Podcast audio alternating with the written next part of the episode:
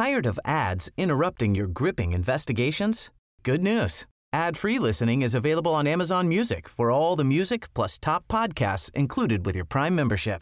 Ads shouldn't be the scariest thing about true crime. Start listening by downloading the Amazon Music app for free or go to amazon.com slash true crime ad free. That's amazon.com slash true crime ad free to catch up on the latest episodes without the ads.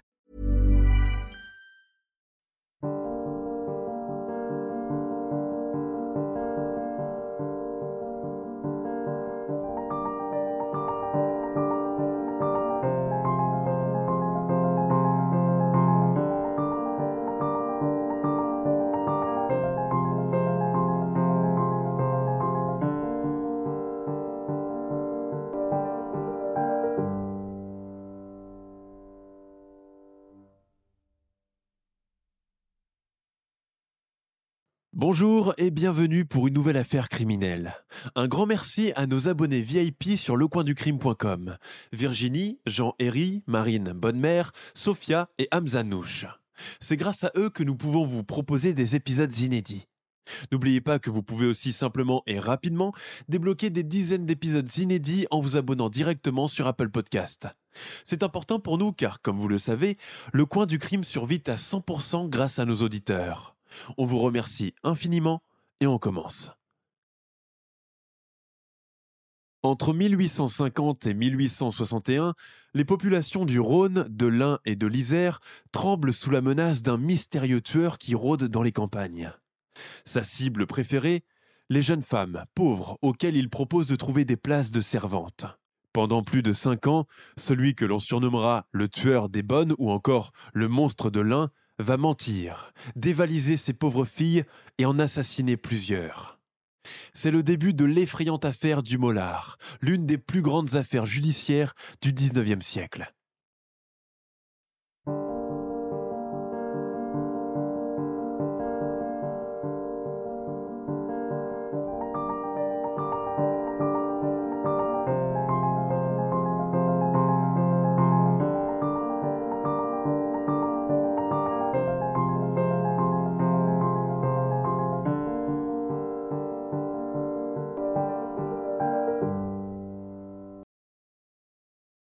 En 1851, suite à un coup d'État commandité par lui-même, Louis-Napoléon Bonaparte devient Napoléon III et se proclame empereur des Français. Cela marque le début du Second Empire. La France, profitant de la croissance économique liée à la révolution industrielle, est un pays prospère.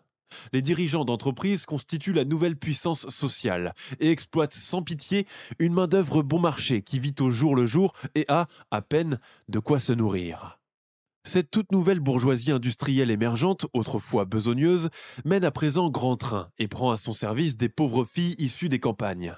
À cette époque, avoir des domestiques est un signe évident d'élévation sociale. Ces filles, généralement très jeunes, sans expérience, sans protection et sans ressources, sont, pour la grande majorité, embauchées aux abords du pont de la Guillotière à Lyon. Le 22 février 1855, un homme d'une cinquantaine d'années tourne en rond aux abords du pont de la Guillotière. Il flâne depuis un bon moment, le regard aux aguets, faisant les cent pas, les mains croisées derrière le dos. Que cherche-t-il? Et puis, il l'aperçoit enfin arriver de loin, son panier à bout de bras, coiffé d'un bonnet blanc, la démarche rapide comme toutes celles qui travaillent dans les bonnes maisons et qui n'ont ni le temps ni le luxe de flâner.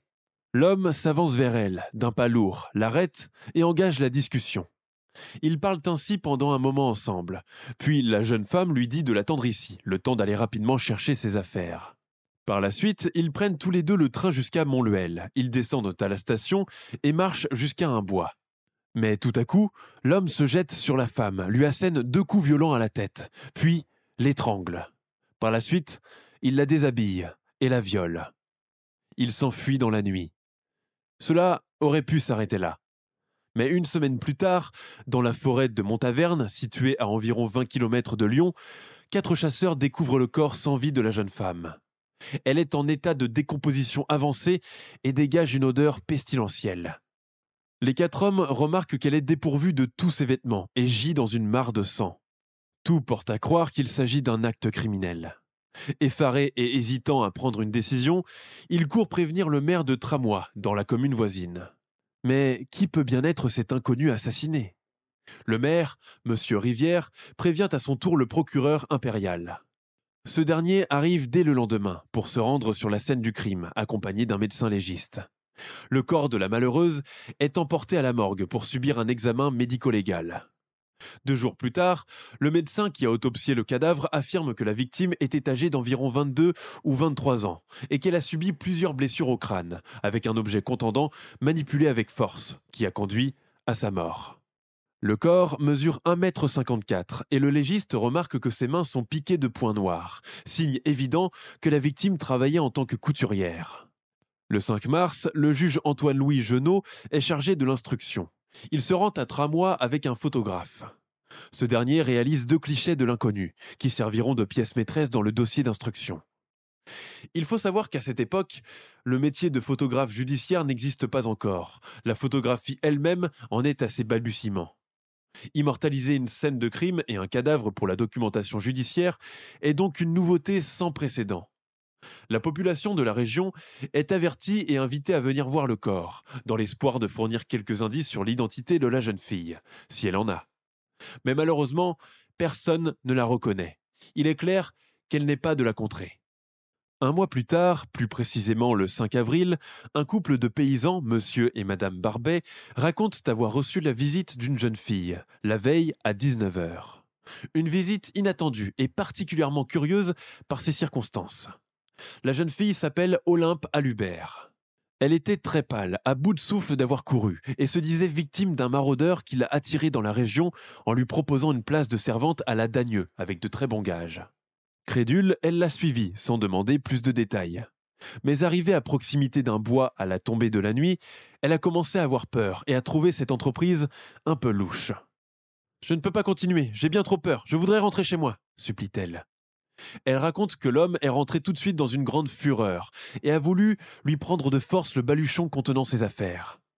S'ensuit alors un bras de fer entre les deux. Mais Olympe réussit à garder son bien et à prendre la fuite, jusqu'à arriver par hasard à la ferme du couple Barbet.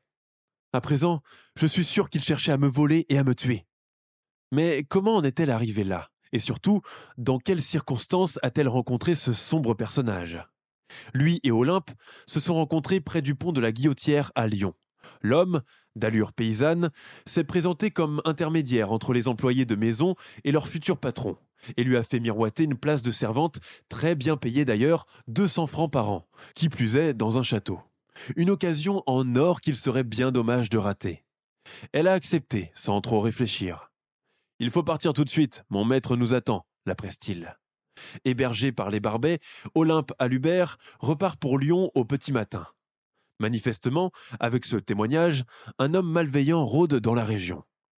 Plusieurs mois s'écoulent depuis, sans qu'aucun nouvel élément ne vienne faire avancer l'enquête concernant l'inconnu retrouvé assassiné de la forêt de Montaverne. Cependant, il est encore trop tôt pour faire un lien entre ce crime et la tentative de vol d'Olympe Alubert. Le 9 janvier 1856, soit près d'un an après les faits, le juge Genot reçoit finalement une lettre du procureur impérial de Lyon. Il y est question des parents d'une certaine Marie Badet, disparue presque à la même époque de la découverte du cadavre de Montaverne. La longue absence de leur fille et le fait qu'elle n'ait pas donné de nouvelles pendant tout ce temps a fini par les alerter et les inquiéter. Le juge Genot apprend dans la foulée que Marie avait un enfant, né d'une brève liaison avec un soldat, et confié à l'une de ses sœurs pour y être élevée. Avant sa disparition, Marie travaillait à Lyon en qualité de servante chez une certaine Madame Ramet pour pouvoir envoyer de l'argent à sa sœur. En janvier 1855, Marie a dit à sa patronne qu'elle venait de trouver une place plus intéressante à Miribel et qu'elle devrait quitter son emploi dans les plus brefs délais. Miribel se trouve à environ 7 km de Tramois, c'est-à-dire dans la campagne. Ces nouveaux éléments intriguent beaucoup le juge Genot. Il décide de faire venir dans son bureau Madame Ramet, ainsi que sa fille et son gendre, pour entendre leur version des faits. Les parents de Marie sont aussi appelés chez le juge le même jour. Eux et Madame Ramet parviennent à identifier sans peine les quelques effets retrouvés près du corps de la fille assassinée. Le cadavre de la forêt de Montaverne a désormais un nom Marie Badet. L'instruction se poursuit dans un climat de terreur. Entre-temps, on retrouve la trace d'Olympe Alubert, la fille qui a réussi à échapper à cet homme dans les bois. Elle est à son tour convoquée chez le juge d'instruction. Il est clair que sa mésaventure avec ce sombre et inquiétant personnage l'a énormément marqué. En recoupant le témoignage d'Olympe à Lubert avec celui des parents et anciens employeurs de Marie Badet, on débouche rapidement sur certaines conclusions. Une sorte de portrait robot est dressé. L'homme a une allure de paysan. Il porte une blouse bleue et un chapeau gris à large bord. Il a surtout un signe physique distinctif. Une large cicatrice lui barre la lèvre supérieure. Olympe et Marie Badet l'ont croisé à Lyon près du pont de la Guillotière. Il a rapidement engagé la discussion avec elle, leur proposant une place de servante à la campagne, bien payée, 200 francs par an pour un travail qu'il définit lui-même comme facile entre guillemets. La seule condition est de le suivre sur le champ, car son maître lui a demandé de ramener une servante le jour même. Il faut savoir qu'à cette époque, le pont de la Guillotière est le point de rencontre entre les jeunes femmes en recherche de travail et leurs futurs employeurs, ou, à défaut, leurs intermédiaires. Des bureaux de placement sont même installés sur place pour faciliter la tâche des deux parties et faciliter l'embauche. En général, les couples fortunés réclament des gouvernantes, car les familles du Second Empire sont d'abord catholiques, très nombreuses, avec au moins 8 ou 10 enfants par ménage. Ces bonnes ou gouvernantes partagent fréquemment les mêmes appartements que leurs employeurs, et cela crée une certaine promiscuité. Beaucoup de ces personnes bourgeoises traitent avec indulgence et sollicitude leur personnel de maison, et plus particulièrement les filles qui s'occupent de leurs enfants. Elles deviennent, de ce fait, une sorte de membres de la famille, nouant des liens étroits avec les enfants qu'elles ont à leur charge. Beaucoup demeurent au service de leur patron à vie, lorsqu'elles ne se marient pas. Pourtant, des drames personnels existent aussi, et on ne compte pas le nombre de jeunes filles violées par leur patron, ou fils de ces derniers, tombant enceintes, puis chassées pour étouffer le scandale et éviter de compromettre la réputation du géniteur. En face de ce même pont de la Guillotière se trouve l'hôpital de la Charité, où beaucoup de rejetons de ces malheureuses finissent par être abandonnés par leur génitrice, pour leur éviter la condition difficile réservée aux enfants nés hors des liens du mariage. À l'hôpital de la Charité, dans une porte dérobée, existe une espèce de tourniquet pour placer incognito les nouveau-nés. Les mamans y placent leur bébé, sonnent la cloche et une nonne vient le récupérer. Les jeunes mères repartent le cœur gros, mais manifestement soulagées de savoir que leurs enfants auront au moins un toit sur leur tête et de quoi manger pendant longtemps. Pendant ce temps, l'instruction continue le juge Genot reçoit des témoignages additionnels qui lui permettent de reconstituer le parcours de l'homme à la cicatrice sur la lèvre. C'est au tour d'une certaine Jeanne-Marie Kurt de venir le voir pour lui raconter son expérience. Elle dit avoir rencontré l'homme à la cicatrice le 25 février 1855, quelques heures seulement avant qu'il ne croise la route de Marie Badet. Jeanne-Marie ne l'a pas suivi tout de suite, même s'il a insisté sur ce point, prétextant qu'elle devait encore réfléchir à la proposition. Le dossier d'instruction continue de s'étoffer et ce sont toujours des témoignages et des descriptions similaires, avec la même trajectoire. Rencontre dans les bureaux de recrutement aux abords de la guillotière, embarquement dans un train, et puis la forêt. Dans le paysage urbain lyonnais, l'homme à la cicatrice ne passe pas inaperçu, avec son air de paysan. Les filles qui sont parvenues à lui échapper racontent qu'il parle sur un ton mielleux et inspire confiance. Un bon gars, un brave gars, en quelque sorte. Rien ne donne à croire qu'il puisse leur faire du mal.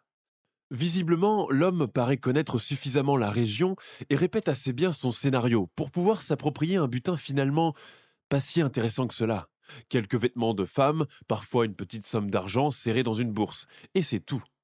Tous ces indices peuvent permettre de le trouver et l'inculper. Mais début juillet 1856, le juge Genot décide de clôturer le dossier d'instruction contre l'auteur du meurtre de Marie Badet par une ordonnance de non-lieu. Le dossier est donc mis de côté dans l'attente de nouveaux éléments susceptibles de relancer les investigations. Ici encore, il faut se mettre dans le contexte de cette époque. L'empereur Napoléon III s'occupe uniquement de la classe riche au détriment des autres, moins favorisés. Même son cloche du côté de la justice impériale, qui suit les préceptes du monarque et n'a que faire du bas peuple et de ses problèmes, qui demeure un monde à part et lointain, qui ne les touche pas directement. En somme, tant que les pauvres restent entre eux, il n'y a pas vraiment de quoi s'inquiéter. C'est pour cette raison même que le juge Genot a choisi de ne pas trop s'attarder sur l'affaire. Ce n'est que cinq ans plus tard qu'il accepte de rouvrir le dossier. Cette fois-ci, le témoignage d'une certaine Marie Pichon va s'avérer décisif. Cette dernière a, elle aussi, eu le malheur de croiser la route du personnage à la cicatrice. C'est le 26 mai 1861 qu'elle se fait aborder par l'homme sur le pont de la Guillotière. Même proposition de travail chez les châtelains et même salaire alléchant. Il faut partir tout de suite, insiste l'homme. Le temps d'aller récupérer ses affaires, Marie Pichon, qui vient de perdre son emploi deux jours auparavant, le suit sans hésiter, contente d'avoir si rapidement trouvé une nouvelle place, et beaucoup mieux payée de surcroît. Mais à la nuit tombée, alors qu'ils traversent un bois ensemble, elle est prise de panique et commence à douter des bonnes intentions de cet individu que, finalement, elle ne connaît pas. L'idée d'être tombée dans un traquenard commence à l'assaillir. Remarquant sans doute son agitation, l'homme sort une corde de sa poche et se jette sur elle pour tenter de l'étrangler. Marie Pichon parvient toutefois à se libérer de son emprise et prend la fuite à travers champs, dans le noir le plus complet. Elle trouve refuge dans la première ferme qu'elle aperçoit. Sans perdre de temps, le fermier va trouver le garde champêtre et l'informe de l'incident de Marie. Un maraudeur est en train de rôder par ici, dit-il. Le garde champêtre s'empresse d'informer les gendarmes. Cependant, quand ils finissent par arriver sur les lieux, l'homme a déjà disparu. Une malle, un coffret en bois et un parapluie appartenant à Marie Pichon et qu'elle a laissé derrière elle pendant sa fuite ont été emportés par son agresseur. Sur la demande du juge Genot, une chasse à l'homme est ouverte dans la région de l'Ain. Signe particulier, lèvres supérieures grosses et saillantes, légère cicatrice sur le nez, dos voûté, grosses mains et gros doigts. Entre-temps, le garde champêtre de Dagneux recueille le témoignage d'un tavernier qui raconte. Je me souviens d'un certain Raymond, qu'on ne voit d'ailleurs pas très souvent par ici, et qui habite au hameau du Mollard. Et ce brave homme ajoute que ce Raymond a effectivement une enflure sur la lèvre supérieure. À ce point, plus de doute possible quant à l'identité de l'homme de la guillotière. Le 2 juin de la même année, les gendarmes, munis d'un mandat d'arrêt, se rendent au hameau indiqué pour chercher et arrêter le dénommé Raymond. C'est un hameau comme il en existe beaucoup dans la France du Second Empire, avec de pauvres masures en bois surmontées de toits de chaume, sombres et dépourvus de tout confort. Des poules picorent en plein air devant les portes des maisons quand elles n'entrent pas à l'intérieur, en quête de quelques croutons de pain tombés par terre. Les gendarmes sont étonnés lorsqu'ils apprennent que l'homme qu'ils s'apprêtent à arrêter ne s'appelle pas en réalité Raymond. Son vrai nom est Martin, Martin Dumollard. D'après son état civil, on apprend qu'il est né le 28 avril 1810 à Tramois, petite commune de la région Rhône-Alpes. Ses parents sont Pétré Dumola, francisé en Pierre Dumollard à son arrivée en France, né à Pest en Hongrie, et ancien bagnard. Sa mère est Marie-Joseph Rey, une paysanne de Tramois. Le dénommé Martin Dumollard est marié depuis 1840 avec une certaine Marianne Martinet. Mené au poste de la gendarmerie, on découvre qu'il a déjà fait de la prison dans le passé, deux fois en 1842 et en 1844 pour une affaire de vol à l'étalage. Il est resté en tout 13 mois derrière les barreaux pour ce crime. Dumollard n'a pas de travail connu, mais vit dans une certaine aisance pour quelqu'un de sa condition. D'ailleurs, le juge apprend qu'il a fait l'acquisition d'un terrain de 10 acres il y a un an de cela, et sur lequel il a planté une vigne. Le 3 juin 1861, une perquisition est organisée dans le domicile du suspect. Marianne Martinet, l'épouse de Dumollard, est présente, muette comme une carpe, et ne quittant pas les gestes des gendarmes. Ce qu'il découvre à l'intérieur les plonge dans la stupéfaction totale. Cela ressemble à un grand vestiaire, une véritable braderie où s'amoncellent des robes, des tabliers, des châles, des bonnets, des bas et de la lingerie féminine. Mais il y a aussi un nombre incalculable de caisses contenant des parapluies, des cartons à chapeau et une multitude d'autres objets hétéroclites. Marie Pichon, qui accompagne les gendarmes lors de cette perquisition, ne retrouve pas ses affaires, notamment sa malle, parmi ce tas de vêtements empilés jusqu'au plafond. Au moment de partir, les gendarmes déplacent par hasard un tas de fagots rangés près du foyer de la cheminée. Juste en dessous, ils trouvent un petit coffre contenant des pièces de tissu. Mais ces étoffes sont à moi s'écrie alors Marie Pichon. En êtes-vous bien sûr? demande un gendarme. Mais bien sûr que oui Ce calicot, je l'ai acheté dans une mercerie à Lyon, et puis encore cette popeline pour en confectionner un nouveau tablier. La preuve est donc faite. C'est bien Martin Dumollard qui a volé les affaires de la jeune femme. Dans le bureau du juge Genot, d'autres plaignantes se succèdent. L'une d'elles s'appelle Joseph Charletti. Elle raconte C'était en septembre 1855. J'ai rencontré cet homme qui portait une blouse bleue assez grossière. Il avait une boursouflure sur la lèvre. Il m'a proposé une place de gouvernante avec 240 francs de gage par an. La suite ressemble à celle des autres. Joseph suit l'homme sans hésiter. Nous avons marché pendant des heures. Quand je lui demandais si c'était encore loin, il me répondait que ce n'était plus qu'à quelques kilomètres. Mais plus on avançait, plus j'avais l'impression qu'il me mentait.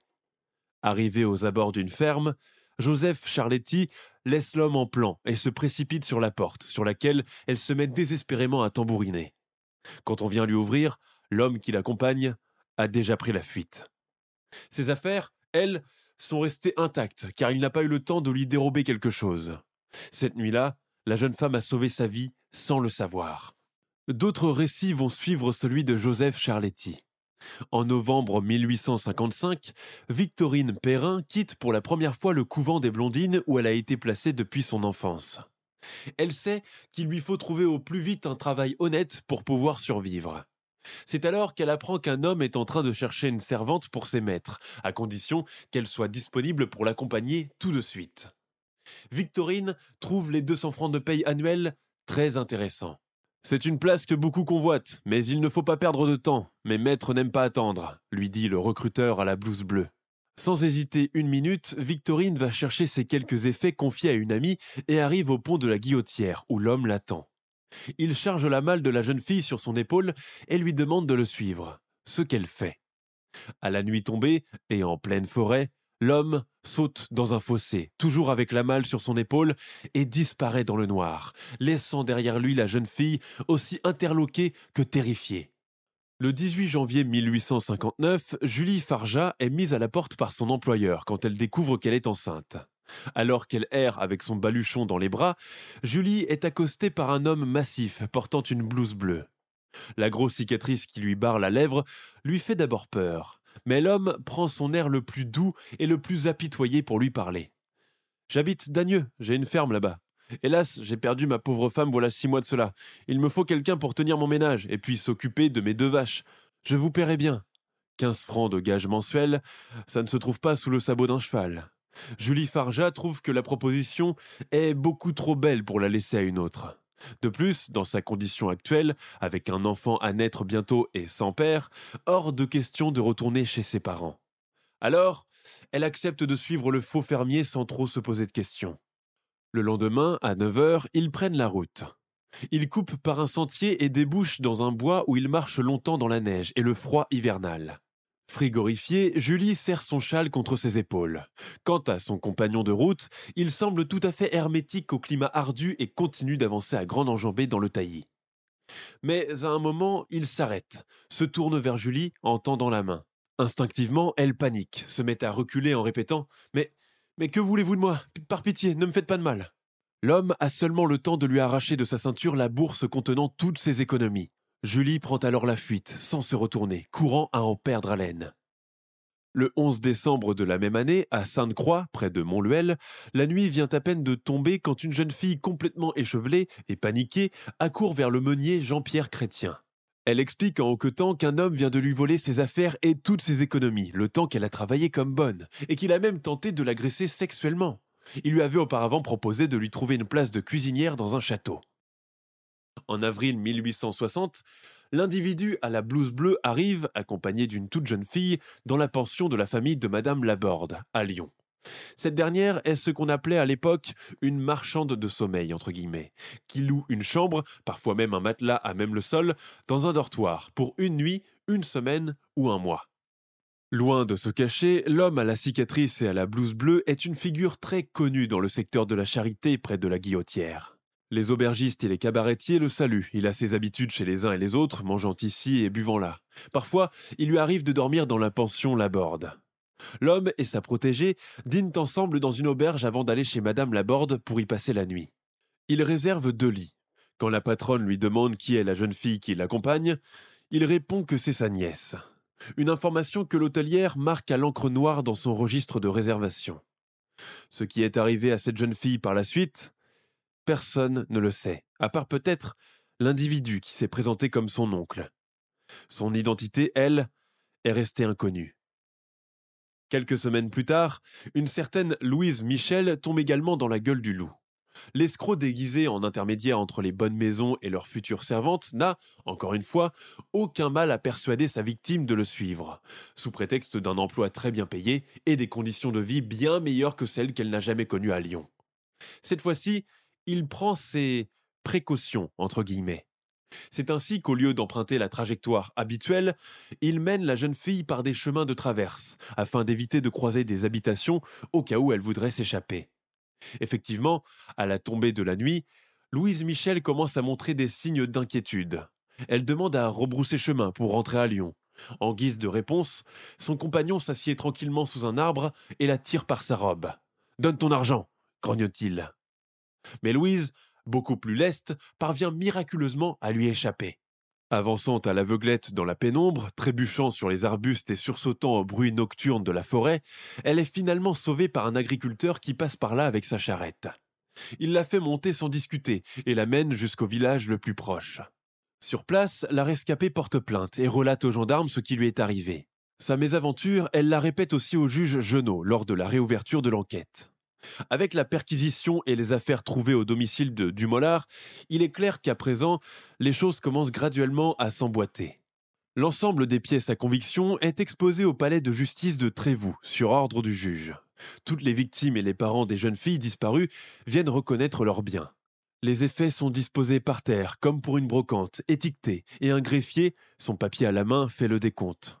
C'est à vous la boîte à chapeau là? Et vous là-bas, c'est à vous la robe? Mais c'est ma malle s'écrie l'une des filles. Là, je reconnais ma robe de chambre, et puis mes mules.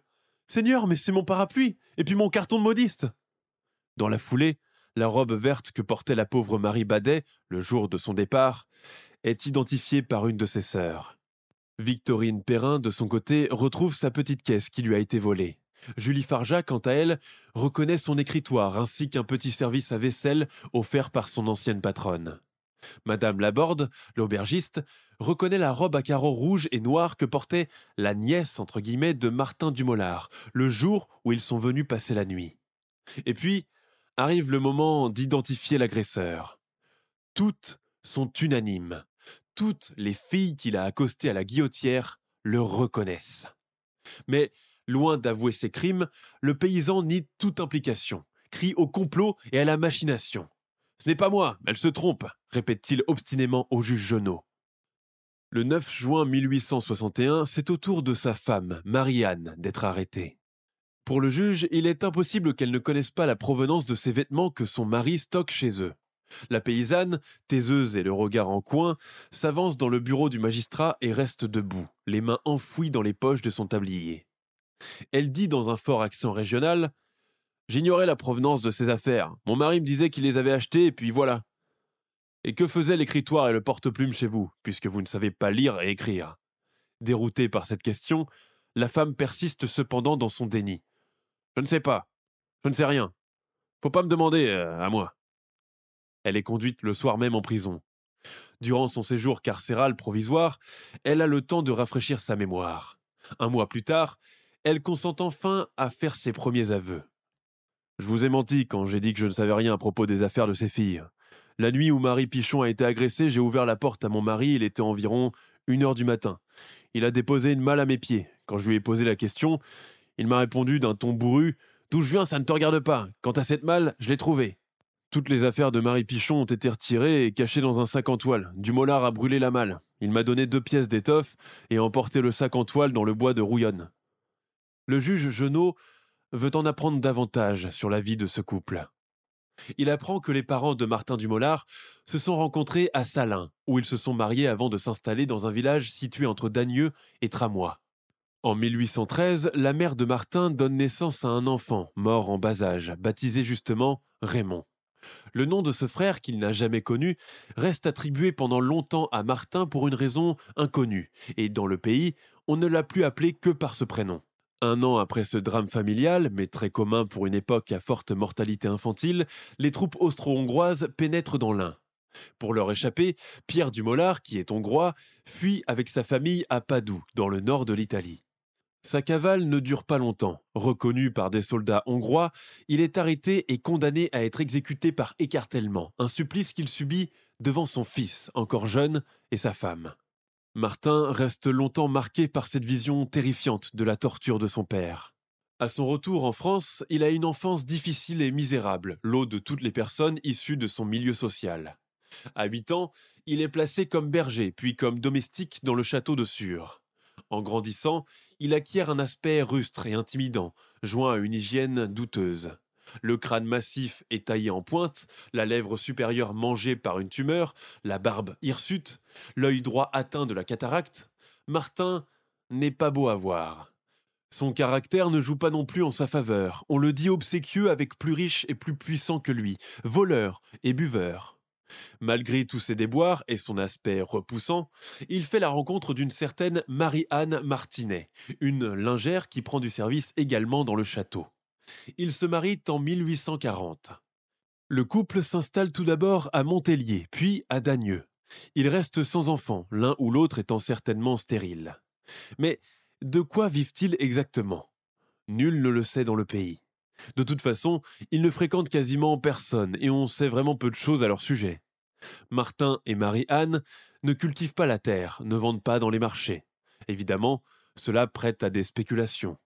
Ce que ces braves gens ignorent, c'est que le couple du Mollard s'adonne aux petits larcins et parfois a recours à la mendicité. Le mari s'occupant de la sale besogne, avec la bénédiction de sa femme, qui garde le secret de ce commerce douteux. C'est au début de l'année 1851 que Dumollard met au point la stratégie qui va lui permettre de gagner de l'argent en toute discrétion.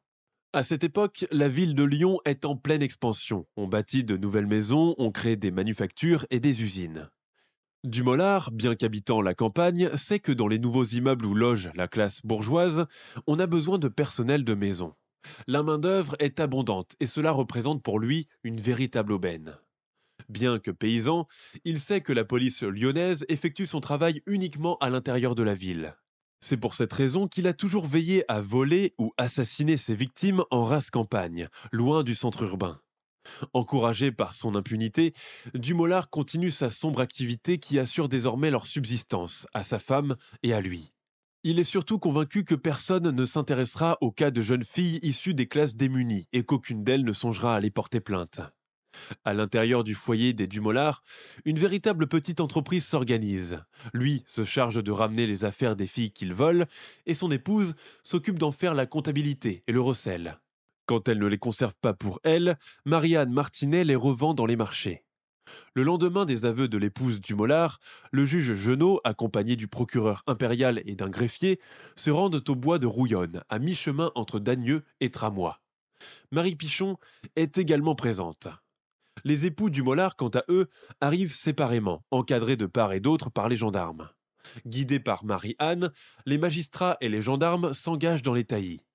Ils arrivent à la hauteur d'un petit sentier où la terre semble avoir été retournée. On donne des coups de pelle, et bientôt apparaissent des bouts d'étoffe à moitié consumés par les flammes. À ce moment, Marie Pichon se met à crier. Là, c'est ma robe en satin et mes bas.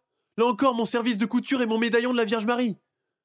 Bien que plusieurs pièces à conviction aient été identifiées auparavant, d'autres restent encore dispersées et inconnues. Le juge Genot comprend que le nombre de victimes de Martin Dumollard doit être beaucoup plus important que cela, et qu'il ne leur a pas dit toute la vérité. Il décide d'interroger à nouveau l'épouse de ce dernier. Je suis sûr que votre mari cache quelque chose, lui dit-il sans ciller. La paysanne baisse la tête et reste silencieuse pendant un moment, se frottant les mains l'une contre l'autre d'un air nerveux. Finalement, elle craque et déclare Je vais vous dire toute la vérité, tout ce que je sais. À la bonne heure, on vous écoute, s'exclame le juge Genot. Elle prend une profonde inspiration et raconte. Il y a quatre ans de cela, au début de l'hiver, mon mari est rentré en pleine nuit avec une montre en argent et des vêtements de femme ensanglantée. J'ai alors hurlé Malheureux, qu'as-tu fait? Il m'a répondu J'ai tué une fille au bois de Montmain. J'y retourne de Spa pour l'enterrer. Et il est parti. En janvier 1861, le voilà qu'il rentre encore après l'Angélus. Il sort de ses poches des boucles d'oreilles en or, une robe, un châle, des jupons et d'autres affaires. Il y avait des taches de sang, ça et là.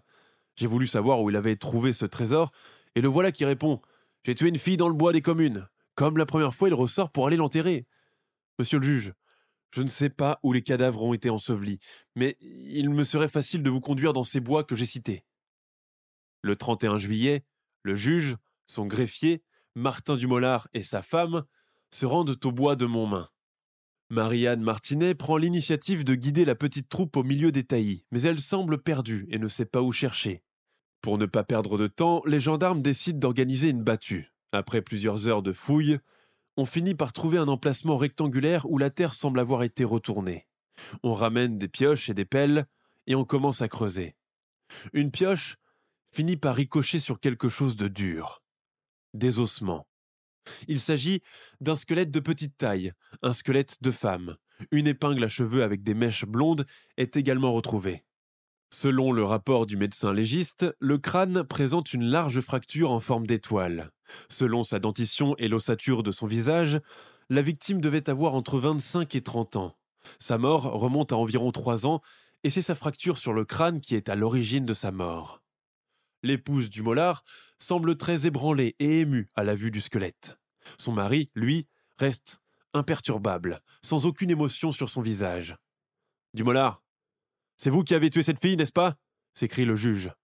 L'accusé se contente de faire non de la tête, impassible. Mais à vous donc Tu m'as dit que tu avais tué une fille dans les bois de Montmain. Eh bien, nous y sommes, s'emporte sa femme. Dumollard, scruté par toutes les pères dieux qui l'entourent, braque son regard sur le juge et dit d'une voix morne Si je l'ai dit à ma femme, cela ne prouve pas que je l'ai fait. Il se trouve que l'épouse a parlé d'un autre cadavre dans le bois des communes. Le lendemain, la troupe s'y rend. Cette fois, les fouilles sont plus longues et difficiles à cause de la largeur de la forêt. En début d'après-midi, alors que les gendarmes font une pause, le juge Genot en profite pour parler en aparté avec Dumollard, assis à l'ombre d'un arbre, l'air aussi serein et désintéressé que s'il était en promenade. Aux questions pressantes du magistrat qui tente de le pousser à bout pour le faire avouer, l'homme s'obstine dans le silence.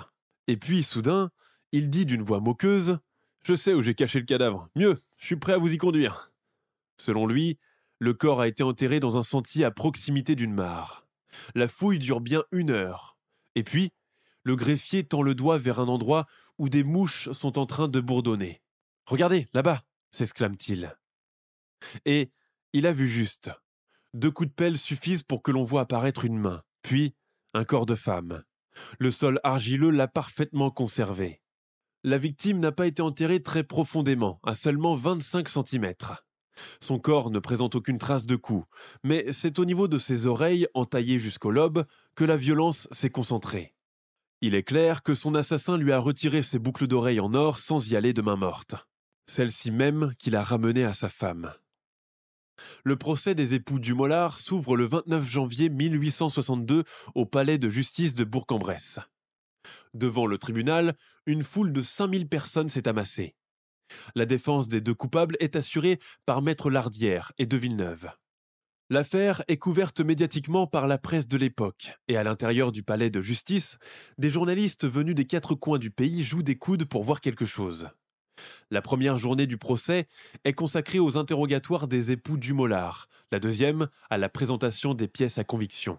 Pas moins de 70 témoins passent à la barre, dont les filles rescapées. L'enquête du juge Genot, également présent, a retenu finalement 12 agressions dont 3 meurtres. Le 1er février, le verdict des époux maudits tombe. Martin Dumollard est condamné à être guillotiné, et sa femme, Marianne Martinet, à 20 ans de travaux forcés. Son pourvoi en cassation demandé par son avocat est rejeté.